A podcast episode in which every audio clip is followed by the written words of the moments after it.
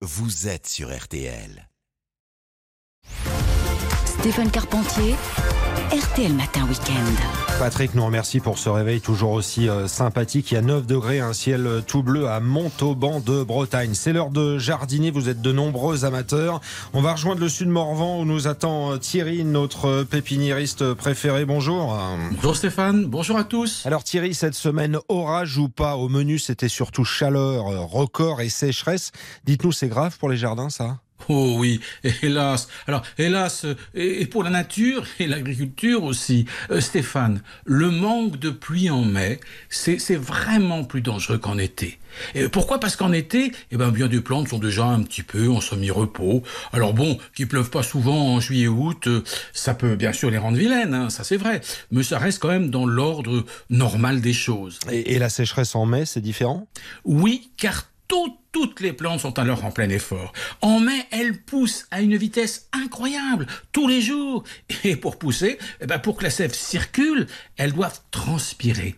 Et transpirer, donc boire sans arrêt. Stéphane, un chêne, un chêne peut transpirer plus de 500 litres d'eau par jour. Mmh. C'est énorme. Mmh. L'eau, c'est indispensable en mai pour les plantes. Et si la pluie ne revient pas vite, là, hein, ça finira mal. Sauf si on arrose. Bien sûr, bien sûr. Mais alors attention, l'eau, il faut pas la gaspiller. Hein. Alors arrosons intelligemment.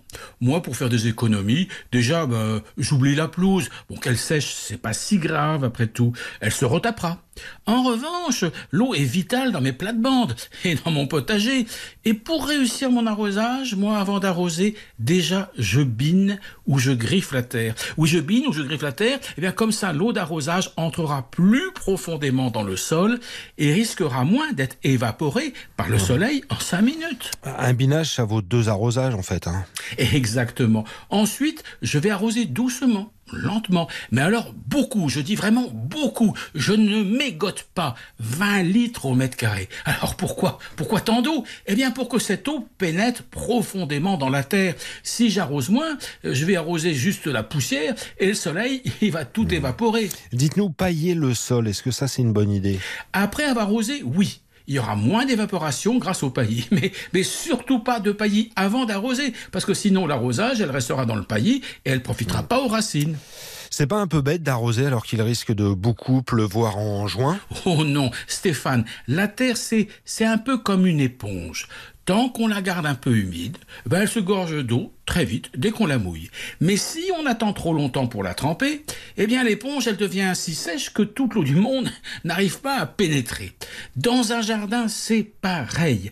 Arroser intelligemment, c'est arroser dès maintenant pendant que la terre est encore un petit peu humide, euh, pourquoi pas ce week-end, et eh bien comme ça, comme ça, on pourra réimbiber le sol.